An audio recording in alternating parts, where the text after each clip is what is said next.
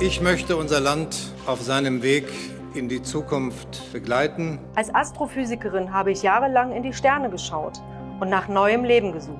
Das Amt hat ja die Chance zu versöhnen. Um ein Plädoyer für mehr soziale Gerechtigkeit zu wagen. News Junkies. Was du heute wissen musst.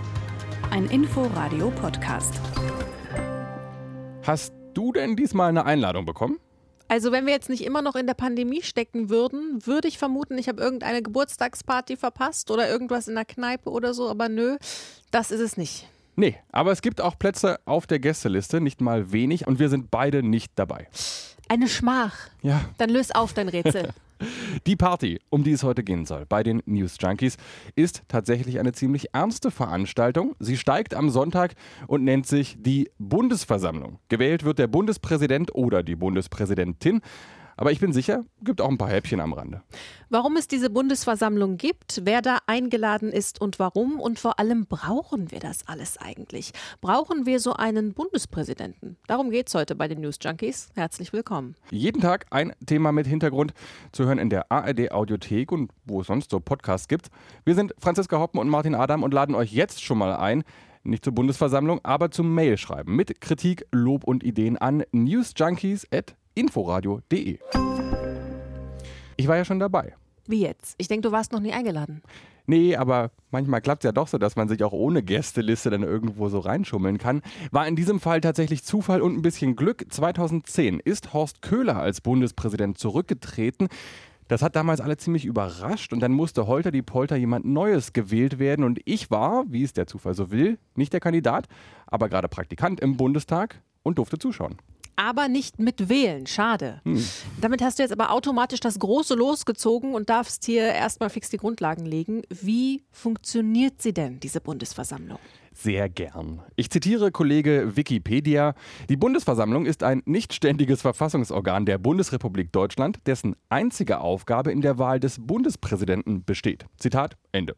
Und die Bundesversammlung ist die größte parlamentarische Versammlung überhaupt in Deutschland, normalerweise alle fünf Jahre. Ja klar, mit gut 1500 Teilnehmenden. Aber wer darf denn da jetzt mitwählen? Also erstmal sind automatisch alle mit dabei, die gewählt im Bundestag sitzen.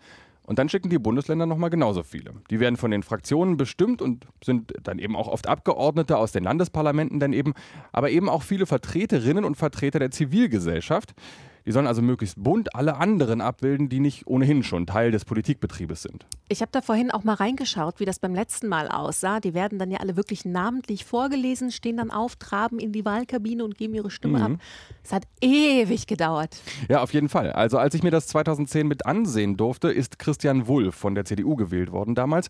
Und der hat tatsächlich drei Wahlgänge gebraucht. In den ersten beiden hat er die absolute Mehrheit verpasst. Im dritten Wahlgang reicht dann auch die einfache Mehrheit, die hat er bekommen. Aber das war dreimal das ganze lange Prozedere und Christian Wulff wurde immer blasser dabei. Wir ersparen euch das jetzt mal, die ganze Liste vorzulesen. Dabei ist sie wirklich spannend. Aber wer da so alles nominiert wird, das wollen wir euch nicht vorenthalten. Deswegen machen wir jetzt ein Mini-Quiz. Genau, und ich darf anfangen. Vielleicht mhm. erkennst du das. Wir haben dann einen Unterschied zwischen dem normal sich verhaltenden Bär, dem Schadbär und dem äh, Problembär. Mhm, der Problembär. hm, ein Bayer Bären. Richtig. Ein Schabbär. Ein Schafbär oder ein, ein Schafbär, weil okay. habe ich auch nicht ganz verstanden. Aber ich glaube, das wichtige Wort ist der Problembär. Es geht um Edmund Stoiber. Ganz genau. Der ist es. Und der darf mitwählen, ist eingeladen. Ja, dann jetzt ich. Äh, ich würde sagen, meins ist ein bisschen schwieriger, je nachdem, wie äh, sattelfest du in deutschem Hip-Hop bist. Ich bin ne Bitch. Du meinst, dass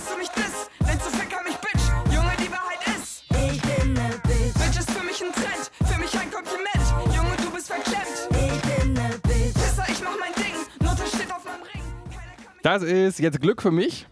Lady Bitray, aber ist Zufall.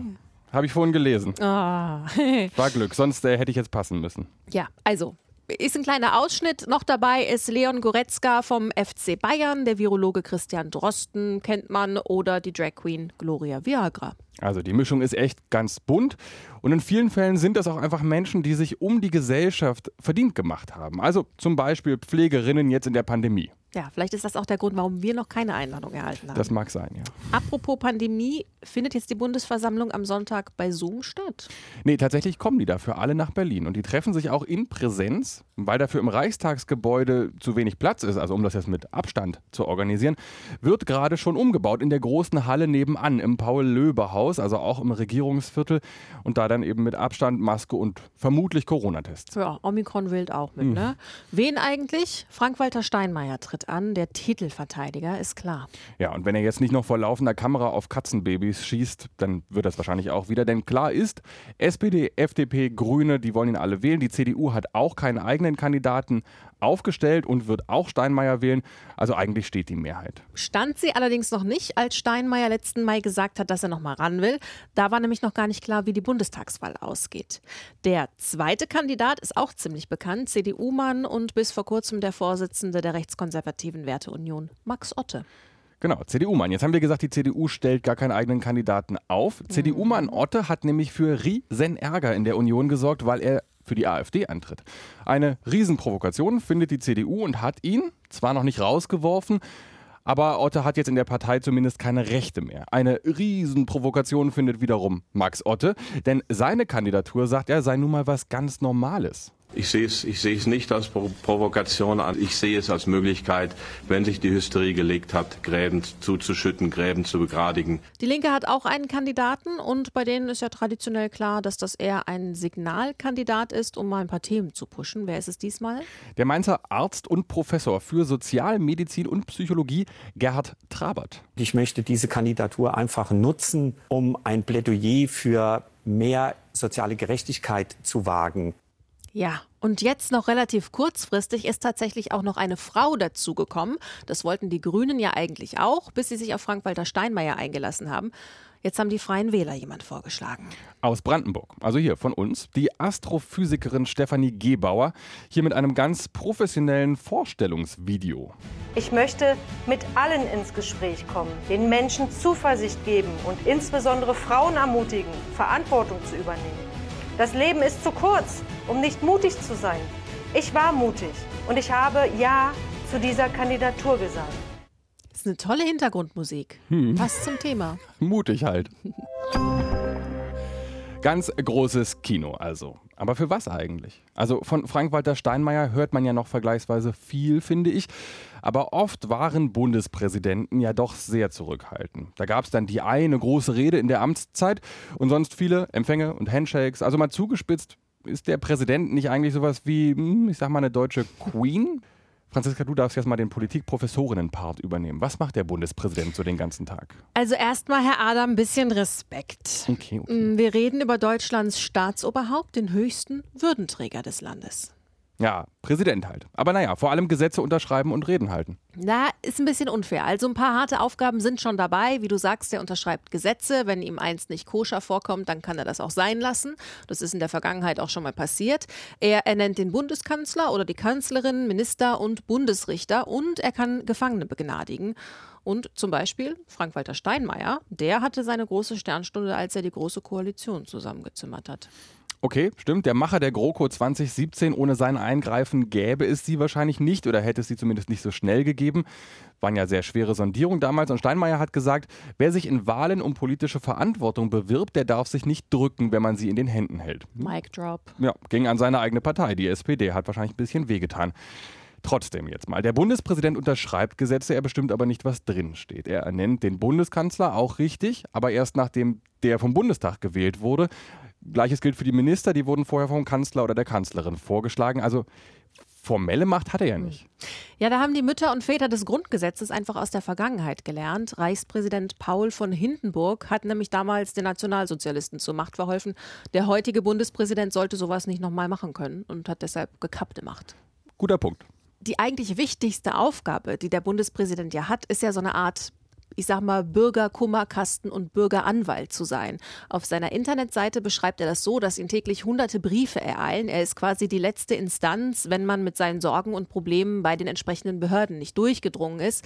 Da geht es dann um Rechtsangelegenheiten, Rentensachen, Aufenthaltserlaubnis, Familienzusammenführung und so weiter. Und die Schreiben werden dann auch bei ihm geprüft. Also er hat offenbar einen ganz guten Überblick über die Sorgen und auch Nöte der Bevölkerung. Auf der anderen Seite ist er dann nicht als Schlossherr in Bellevue so ein bisschen entrückt von der harten Realität der Straße und auch aus diesem Berliner Politikbetrieb? Du spitzt das zu, aber nicht nur. Im Idealfall treffen die Bürger da ja auch auf Verständnis und auf Unterstützung. Also der Bundespräsident, der ist halt so eine Art Moral auf zwei Beinen und das demokratische Rückgrat der Gesellschaft. Und da sind wir dann auch beim Kasus Knacktus und der eigentlichen Aufgabe das wiederum stärkt ja in der Theorie die demokratische Ordnung. Ob das mhm. jetzt aus dem Schloss Bellevue kommt oder nicht. Okay, also Hauptaufgabe des Amtes, ins Gewissen zu reden und auch den Zusammenhalt zu beschwören. Aber gut, jetzt wird ja gerade Frank-Walter Steinmeier im Moment genau das Gegenteil vorgeworfen. Also, dass er sich nicht genug einmischt, dass er nicht laut genug ist und wenn er spricht, auch nicht unbequem genug. Mhm. Er könnte ja viel mehr Orientierung geben, sagen zumindest viele Kritiker. Zum Beispiel zu Deutschlands Rolle im Umgang mit autoritären Regimen, in Sachen Extremismus, ideologische Spaltung der Gesellschaft. Also, es mangelt ja nicht an Themen gerade. Ja, andererseits finde ich, dass er auch oft die richtigen Worte trifft. Um, ähm, zum Beispiel jetzt, was mir gerade in den Kopf kommt, das Hochwasser im Ahrtal. Ja, hätte Laschet dann nicht gelacht im Hintergrund? Ja, gut. Aber er hat äh, die gewaltsamen Corona-Proteste klar als Missachtung des sozialen Friedens betitelt, auch deutlich. Und ich habe auch noch einen Ton von ihm mitgebracht zu Hass und Hetze. Verschwörungsglaube, oft gepaart mit blankem Antisemitismus, bereitet den Boden für Angriffe auf Medien, Impfärzte und Wissenschaftler, für ein Klima der Spaltung und Hetze. Da ist das Rückgrat, ne? Ja, okay, also Zwischenfazit für mich ist schon nicht ganz unwichtig und das sind natürlich irgendwie auch dann ganz nette Worte. Aber wenn wir uns jetzt mal die Realität der letzten Bundespräsidenten angucken, das war ja dann doch nicht immer so Würde des Amtes und so. Hm. Ich ahne, dass du Wolf aus dem Hut zauberst. Ja, und nicht nur den. Das ist ja manchmal Fifty Shades of Peinlich, wenn man sich das anschaut. Christian Wulff, zurückgetreten 2012 wegen Kredit- und Medienaffäre. Horst Köhler, zurückgetreten 2010 wegen sehr, sehr missverständlicher Aussagen zum Afghanistan-Einsatz. Hm, Joachim Gauck, mindestens kontrovers wegen der Affäre um den US-Geheimdienst NSA, der die Bürger und auch die Kanzlerin ja hier ausgespitzelt hat und zu der Gauck sehr, sehr lange geschwiegen hat. Touché. Hm. Was soll ich sagen? Und dann gibt es da noch Walter Scheel mit diesem Smash-Hit hier. Hoch auf dem gelben Wagen sitz ich beim Schwager Vorwärts die Rosse. Das ist doch präsidial, oder? Ja, ich fürchte, es gibt einen Ohrwurm, ne? Mhm.